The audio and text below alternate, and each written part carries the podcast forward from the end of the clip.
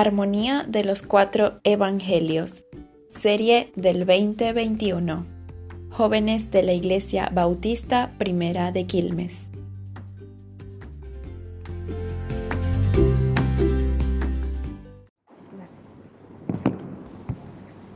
Bueno, como estoy en la diapositiva, lo que vamos a ver hoy es la enseñanza a los doce discípulos. ¿Se escucha bien con el barbijo o quieren que me lo, lo bajo?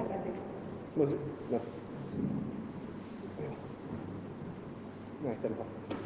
Eh, vamos a leer bastante, como normalmente hacemos así de la Biblia. Vamos a leer Mateo 16, versículo del 3 al 20, y después les voy a ir diciendo que vamos a seguir leyendo un poco más.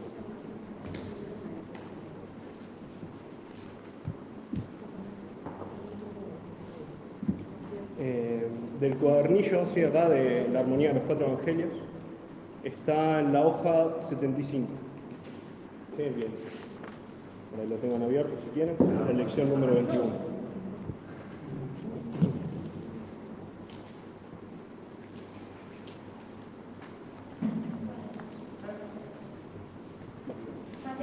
Mateo 16, y vamos a leer del 3 al 20 por ahora.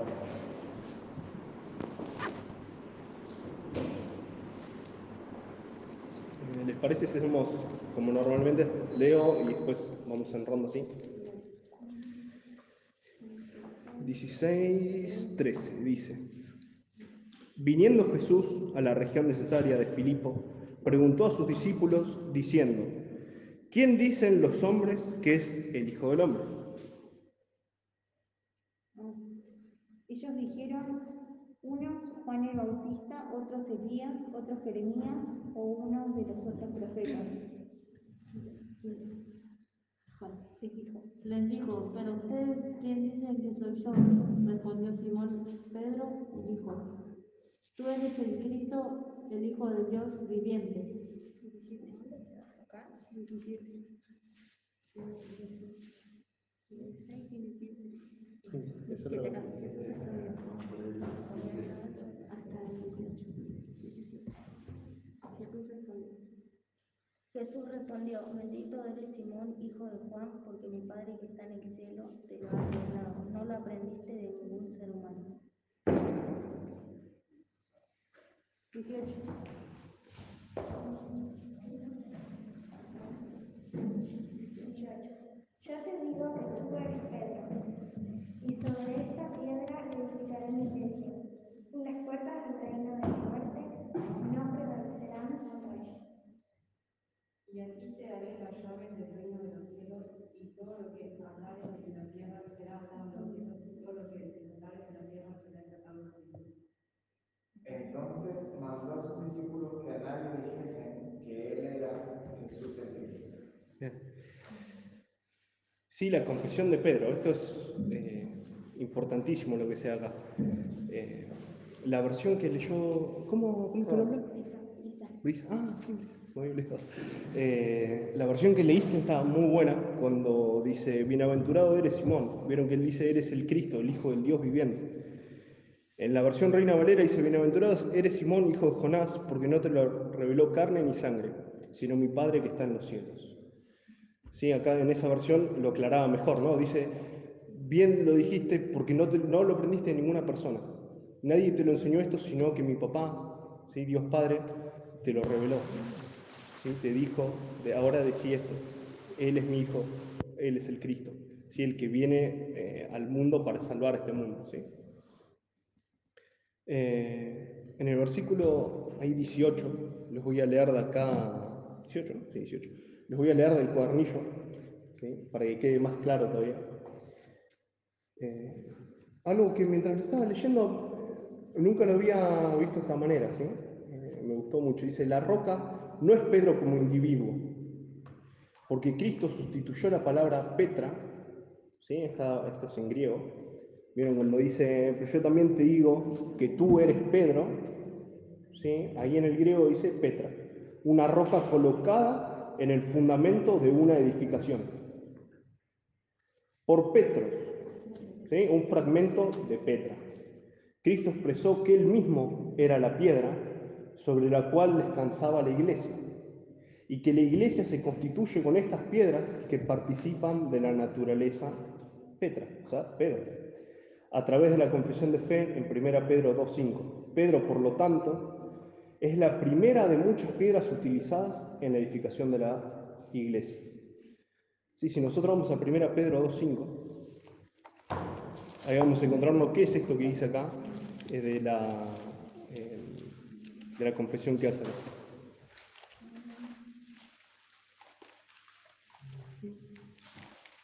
Primera Pedro. Uy, estoy mal. Primera Pedro 2.5. Dice, vosotros, vamos a leer el 4 y el 5, ¿sí? para que quede más claro el contexto de lo que hablaba. Acercándose a él, piedra viva, está hablando de Jesús, ¿sí? piedra viva, desecha ciertamente por los hombres, mas para Dios escogida y preciosa. Vosotros también, como piedras vivas, sed edificados como casa espiritual y sacerdocio santo, para ofrecer sacrificios espirituales aceptables a Dios por medio de quién? De Jesucristo. ¿Sí? Entonces fíjense cómo retomó ¿no? esto que hablaba Jesús como 70 años después, no tanto, como 40 años después, eh, no hablar de lo que era la piedra, que la base es Jesucristo. Y nosotros somos piedritas, ¿sí? somos la iglesia. Y tenemos que ser, como decía ahí, ¿no? sacerdotes santos y ofrecernos como sacrificio santo hacia Él. ¿sí? Eh, esto es un poco, yo la verdad no, no, lo sabía, lo empecé a leer acá y digo, mira, está nuevo, está muy bueno, muy, muy completo. Eh, después dice, ¿no? el 19, dice, y a ti te daré las llaves del reino de los cielos, y todo lo que atares en la tierra será atado en los cielos, y todo lo que desatares en la tierra será desatado en los cielos. ¿Sí? Lisa, ¿puedes leerlo? El 19. Y te daré las llaves del reino del cielo. Todo lo que prohíbas en la tierra será prohibido en el cielo, y todo lo que permitas en la tierra será permitido en el cielo. ¿Bien? Esa versión me gusta más, ¿sí? Porque habla sobre lo que es, eh, no dice sino atar, sino habla sobre lo que es prohibir. ¿Sí? Entonces vemos acá que él le está dando esa autoridad, ¿sí? A Pedro. Y si les da a Pedro, podemos asumir que también es a todos los que le sirven, ¿sí? A Jesucristo. El problema es que muchos creen que esto de la prohibición nosotros se lo podemos prohibir a las personas. ¿Sí? Por ejemplo, no sé, vos haces, eh, no me cae bien porque hizo lo mal, y yo digo, no, te prohíbo la entrada, o te prohíbo, o está prohibido el cielo para vos, ¿no? O eh, se toman autoridades y atribuciones que no deberían, ¿sí? Porque eso es eh, decisión de Dios, no es decisión nuestra. Eh, y me gusta lo que dice más adelante, ¿sí? Que dice, será atado en los cielos y todo lo que desatares en la tierra será prohibido, sería en tu versión, ¿sí? En los cielos. Eh, y las puertas del Hades. Ahora yo les pregunto, ¿qué es el Hades? ¿A qué se refiere con eso?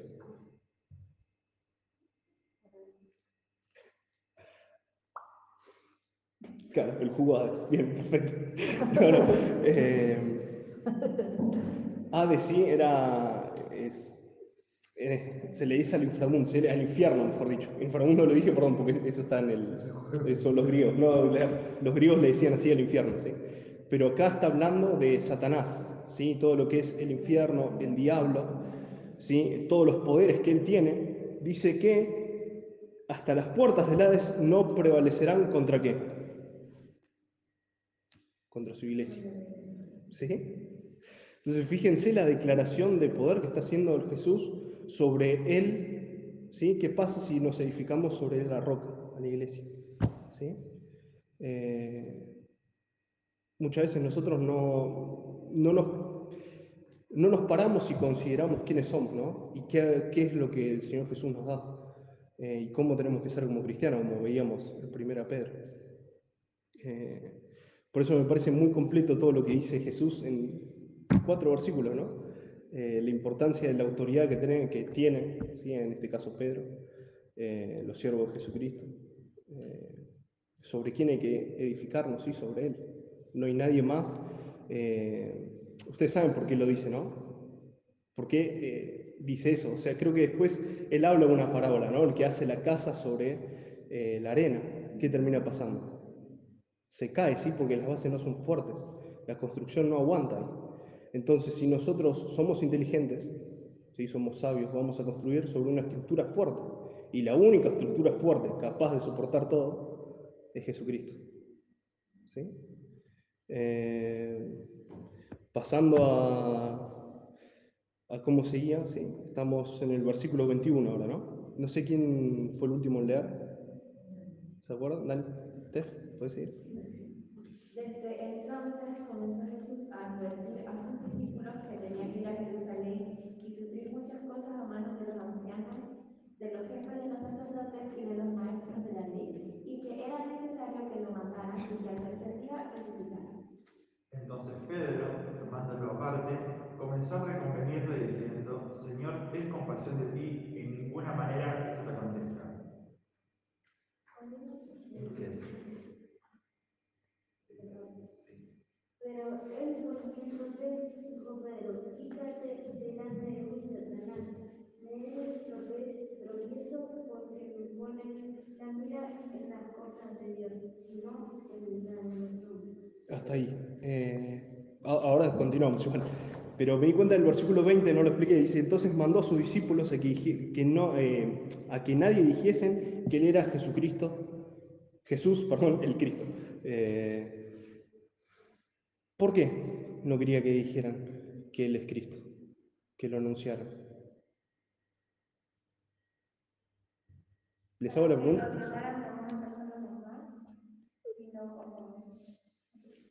Eh, no, no. ¿Sabes, sabes por qué lo dicen? Sí, es, difícil la pregunta. Es eh, porque no entendían bien ¿sí? quién era Jesucristo los, los apóstoles. Eh, fíjense que, por ejemplo, cuando vamos al inicio de, de cuando empezó el nacimiento de Jesús, ¿qué pasó cuando Herodes se enteró de que iba a venir un rey? Mandó matar a todos los, a todos los chicos. Sí, porque eh, después los judíos creían que el Mesías iba a ser alguien de poder militar, ¿no? que se iba a arrasar con todo y los judíos iban a ser los que iban a estar con el poder de- dominando a Roma, dominando a Macedonia, dominando a todos. Pero porque no entendían el principio de Jesucristo. Sí que él no venía a traer destrucción y a poner a su pueblo por sobre lo demás, sino que venía a liberar a las personas ¿sí? que creen en él eh, y a traer paz. Él dice, yo no traigo la paz como la del mundo. ¿sí? Eh, entonces los discípulos todavía no entendían esto. Y ellos tenían que aprender bien quién era el Cristo. De hecho, eh, Jesús termina, lo crucifican, resucita a los tres días. Pasa 40 días más hasta el Pentecostés y Jesús seguía apareciéndose a los discípulos para seguir enseñándole.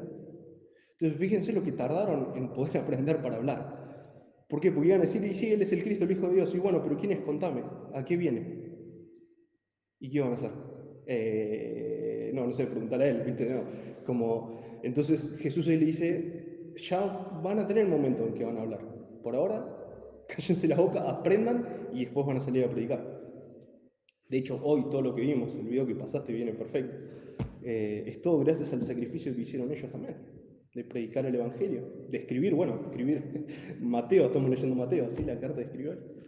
Eh, pero en ese momento todavía no estaban listos.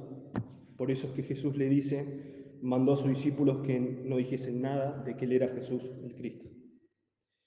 Con respecto a lo que veníamos leyendo ¿no? después, dice que ahí habla Jesús de lo que va a padecer, ¿sí? de cómo va a morir. Entonces dice, eh, padecer mucho los ancianos, de los principales sacerdotes y de los escribas, y ser muerto y resucitar el tercer día. Fíjense que Pedro todavía no entendía a qué vino. ¿Qué le dice él? El versículo 22. Ten compasión de ti. Señor, ten compasión de ti. En ninguna manera esto te acontezca. Este es el mismo, el mismo día que lo están crucificando, le corta la oreja al, al guardia para que no se lo lleven. O sea, él ya de antemano, creo que le advierte tres veces, ¿no? Tres veces le dice de lo que va a padecer y lo que va a pasar. Sin embargo, le costó y todavía no lo entendía. Uno igual se pone en el lugar de él, y como le dice, ¿no? Uno carnalmente reaccionaría de la misma forma. Eh, entonces Jesús le dice, eh, creo que esto lo leímos, ¿no? ¿El No. 23? El 24 aún. Ah, bien. Entonces el 23 sí lo leímos. Dice, quítate delante de mí, Satanás, me eres tropiezo, porque no pones las miras en las cosas de Dios, sino en la de los hombres. Jesús acá le responde de la misma forma que le está diciendo Pedro, de la misma forma que le responde a Satanás en la tentación del desierto. ¿Sí vieron cuando le dice, si te postrás delante de mí, todos estos reinos van a ser tuyos? ¿Se acuerdan esa parte? En el desierto. Bueno, y Jesús le responde eso, quítate de mí, de delante de mí, Satanás. Y es lo mismo que le está diciendo ahora a, a Pedro, ¿sí? Porque fíjense, le dice, vos no tenés que, o sea, lo que el diablo le está diciendo es, humillate ante mí, todo esto va a ser tuyo, no tenés por qué morir, no tenés por qué sufrir.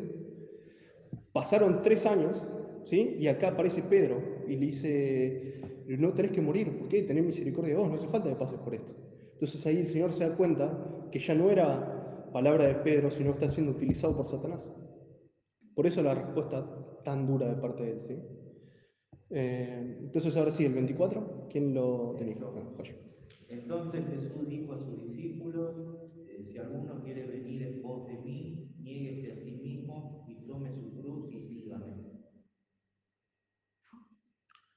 Porque todo el que quiera salvar su vida la perderá, y todo el que pierda su vida por causa mía la hallará.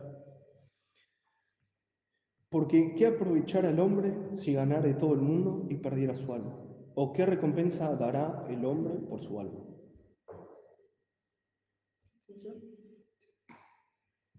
Porque el Hijo del Hombre vendrá en la gloria de su Padre con sus ángeles y entonces recompensará a cada uno conforme a sus hechos.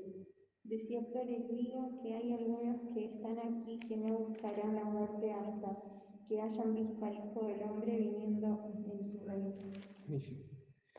Eh, me encanta, bueno, van a escuchar decir esa palabra seguido, porque me gusta todos los versículos que leo. Es como termino de leerlos como me encanta, me gusta. Y después leemos otro más y otra vez lo voy a decir. Eh, pues me fascina, es algo que me, que me gusta mucho, ¿sí?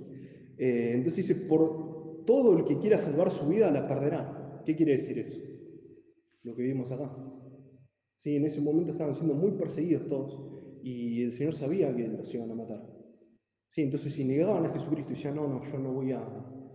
eh, lo niego, está bien, no, no me mates. Eventualmente después de la vida eterna no iba a ser la recompensa para él.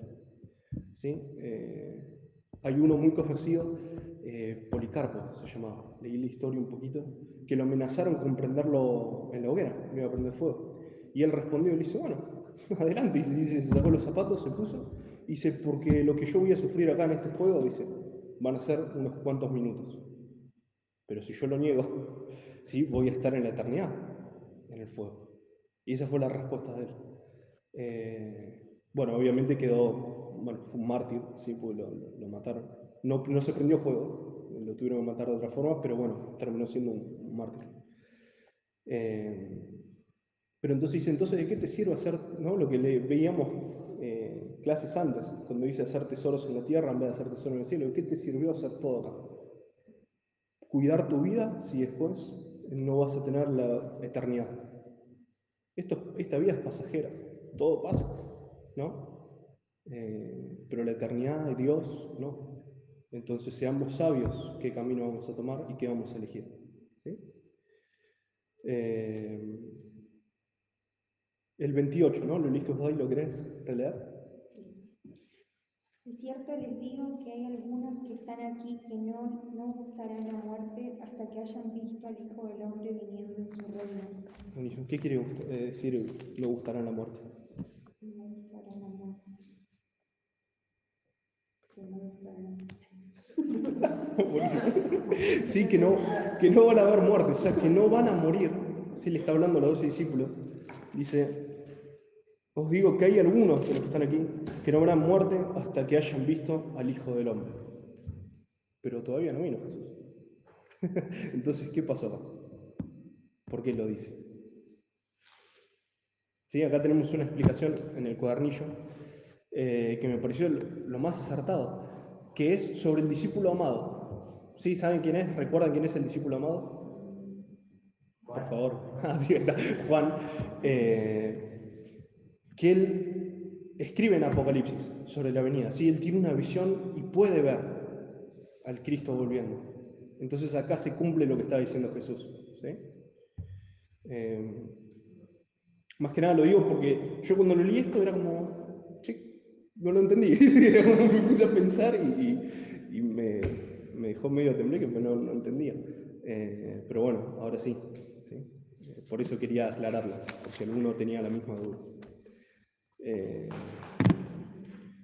seguimos, nos saltamos la parte de que cuando sana al lunático y nos vamos al 22.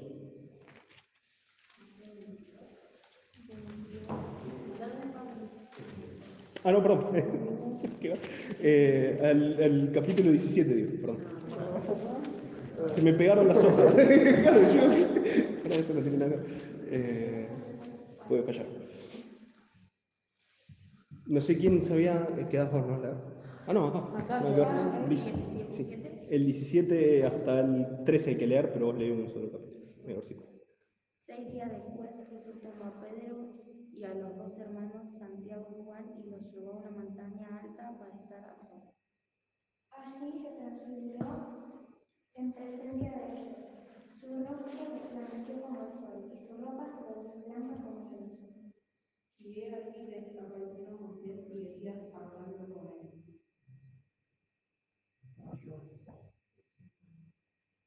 Pedro le dijo a Jesús, Señor, qué bien que estemos aquí. Si quieres levantarte, levantaré tres albergues, uno para ti, otro para Moisés y otro para Elías.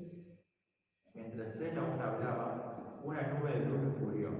Y aquí una voz de la nube decía, Este es mi hijo amado en quien tengo complacencia. A él oído.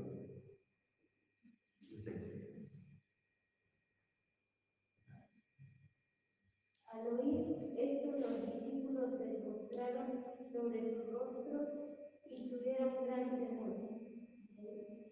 Entonces Jesús se acercó y los tocó y dijo, levantaos y no temáis. Y alzando ellos los ojos, a nadie vieron, sino a Jesús solo. Cuando descendieron del monte, Jesús les mandó diciendo, no digáis a nadie la visión hasta que el Hijo del Hombre resucite de los muertos. Entonces los discípulos le preguntaron diciendo, ¿por qué? ¿Por qué dicen las escribas que es necesario que Elías venga primero? Y respondiendo dijo, a la verdad Elías viene y restaurará todas las cosas. 12. Pero les digo, Elías ya vino, pero no fue reconocido y ellos prefirieron maltratarlo. De la misma manera también se harán sufrir el Hijo del Hombre. El 13. 13. Entonces los discípulos comprendieron que les habían hablado a Juan el Bautista. Acá vemos que fueron tres, ¿no? Los discípulos que estuvieron ahí. Sí, eran eh, Pedro, Jacobo y Juan. Sí, son los, como lo habíamos visto en clases anteriores, lo digo para los que no, no estaban. Eh, ¿Cómo? Claro, los vi. Eran los discípulos que vieron más cosas con Jesús. ¿Sí? Eh, por ejemplo, cuando resucita a, a una chica, a una niña, estaban ellos, ¿sí? los que lo pudieron ver, claro, el que hizo el papel. Eh, por ejemplo, acá también, cuando él está orando, que lo van a entregar para crucificar, eh, hay un versículo que dice, oren sin cesar para que no caigan en tentación, que es reconocida, esa se lo dice a Jacobo, Pedro y Juan. O sea, de los doce él tenía tres discípulos que eran los más cercanos a él. Eh, y ellos pudieron ver esto, fueron los únicos tres que pudieron ver la transfiguración. O sea, que dice que Jesús estaba orando y de tanto orar se le cambió el rostro. Sí, le cambió y se empezó a iluminar. En otro eh, de los evangelios dice, y vieron la gloria de Jesús. O sea, ya no era, sí, la, la gloria de Él. O sea, ya no decía, viste, si bien está el Padre el Espíritu Santo son uno, pero eh, están, por algo te los nombra, ¿no? Eh, a, Jesús, por algo dice la gloria exclusivamente de Él. Qué ventaja tuvieron, ¿no? Qué- qué- qué bueno poder presenciar eso. Pero entonces acá Pedro, si nosotros después leemos en Lucas, dice porque lo que él dijo eh, estaba equivocado, o sea, no estaba entendiendo lo que estaba pasando. Entonces, ¿se imagina? Estaba re confundido por el Pedro. Dice, bueno, vamos, vamos a hacerle enramadas, quiere decir que le va a hacer una casita así para cada uno, o sea, un techito. ¿Por qué? Porque él, imagino yo, que lo que quería era que estén más tiempo. Sí, como yo espero poder mirar esto como por cuatro días, no entendiendo lo que pasó. Eh, entonces, dice que al oír esto los discípulos, no es donde habla, Dios y dice, este es mi hijo amado, en quien tengo complacencia, a él oír. ¿Le suena a los que vimos clases anteriores? ¿Le suena esa frase? ¿Cuándo más lo dice? ¿Se acuerdan? Lo dice en otro momento Dios. Dios Padre. ¿eh? Cuando se bautiza.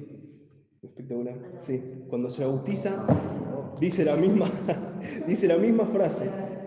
Este, ¿ah? no, no pasa nada. Este es mi hijo amado, en quien tengo complacencia. A él oíd. Entonces Jesús se acercó y los tocó y le dijo, levantaos y no temáis. ¿Sí? Eh, sí, me imagino, igual creo que cualquiera tendría un poquito de, temor si una voz ¿no? bien grande del cielo. Eh, claro. Pobre Pedro. Eh, y cuando descendieron del monte, Jesús les mandó diciendo, no digáis a nadie la visión hasta que el Hijo del Hombre resucite de los muertos. O sea, después, bueno, queda claro, no hace falta que lo explique. Eh, y después habla de, también clases anteriores vimos, de por qué se dice que Juan Bautista era Elías. Sí, no es que Elías como no murió, después agarró Dios y dijo, bueno, ahora su alma reencarna en Juan Bautista, no, sino que sí, eligió a alguien que iba a ser un profeta, que iba a anunciar a, a Jesucristo. ¿sí? Eh, veíamos un montón de similitudes, por ejemplo, que la ropa estaba hecho con pelo de camello, al igual que Elías. Sí, así teníamos encontramos un montón de, de, similitudes. Pasa que es largo si, si lo explico todo, ¿sí? Claro, lo que comía, miel, langosta, eso, buenísimo. No, no, es langosta, siempre lo aclaro porque una vuelta un chico hizo una pregunta, me hizo reír, que pensaba que comía langosta tipo de, de mar, ¿vieron esa las rojas? No, langostas son unos bichos que comen, unos bichos así. Claro, son grillos, claro, eso comía, grillo con miel. Riquísimo. Eh, sí, mal, qué asco. Pero bueno, dice, entonces, eh, en las escrituras decía que Elías iba a volver. ¿Sí? Por eso es que versículos antes, vieron cuando Jesús, que lo leímos hoy, pregunta, ¿quién dice la gente que yo soy? Y alguno dice, y alguno dice que sos Juan el Bautista, alguno dice que vos sos Elías, ¿sí? porque estaban esperando eso, eh, que iba a volver Elías antes de, que venga el Mesías. Y lo que le está diciendo Jesús es que no lo entendieron, es que ya vino, y este era Juan el Bautista. O sea, ya se cumplió todas las escrituras, lo único que faltaba era, como ya lo había anunciado antes, su muerte, su sacrificio. Ahora sí nos saltamos lo del lunático y vamos al que había dicho. es el 22. Mateo 17. Sí, Mateo 17, 22.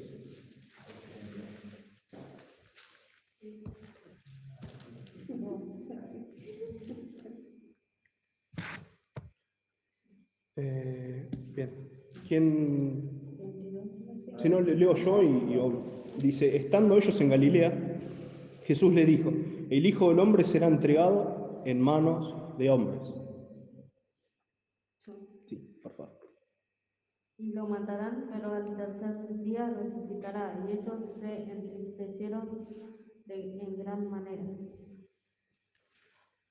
Cuando ellos llegaron a Caper, Capernaum, Sí, fueron a. Pedro los que cobraban, cobraban el impuesto del templo y le dijeron, ¿su maestro no paga el impuesto del templo? Si lo paga, Pedro. Luego entró en la casa, pero antes de tener oportunidad de hablar, Jesús le preguntó, ¿qué te parece, Pedro? ¿Los reyes cobran impuestos a su propia gente o a la gente que han conquistado?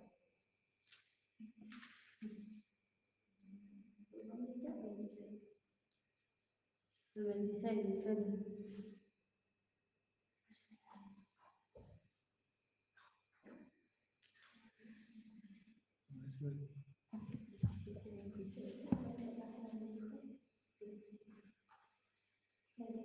Algo más, contestó él. No sé, los suyos están extensos, le dijo Jesús. El señor de aquel sirvió, movido misericordia, le, le soltó y le perdonó de deuda. Eh, ¿Ese era el 27? No. ¿No? El 27 es otro. Sí. Sin embargo, para no ofenderle, envió al mar y le echa el anzuelo y dice, pez que saca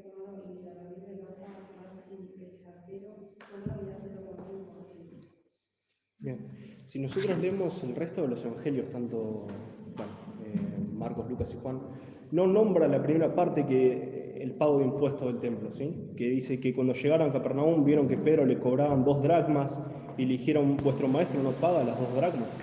Eh, recuerden que él era, sí, contador, entonces sabía de todo esto. Es recaudador de impuestos, perdón, no contador, pero bueno, más o menos, o traído hoy sería más o menos eso. Eh, entonces sabía del tema y por eso él lo aclara. ¿Sí? Es el único evangelio donde dice esto. Eh, me gusta de esto también la conversación que tiene Jesús con Pedro, ¿no? ¿No les parece como de amistad? Como vas caminando con él y le haces una pregunta y dice, no, y dice, ¿qué te parece, qué te parece, Simón? Es como que vos te digas, ¿qué te parece, Manuel? De lo que nos cobraron impuestos.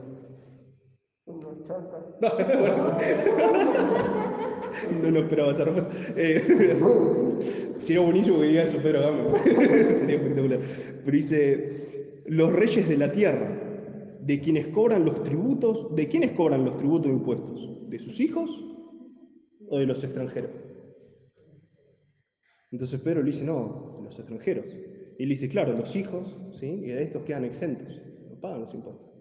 Sin embargo, el Señor, con toda humildad y misericordia, dice, pero no importa, para que ellos no se ofendan, esto es lo que dice, ¿no? Eh, que lo manda a pescar. Dice que el primer pez que vos pescás, le abrís la boca y ese va a tener, si acá leemos este que dice, es estatero, sí que valía cuatro dracmas.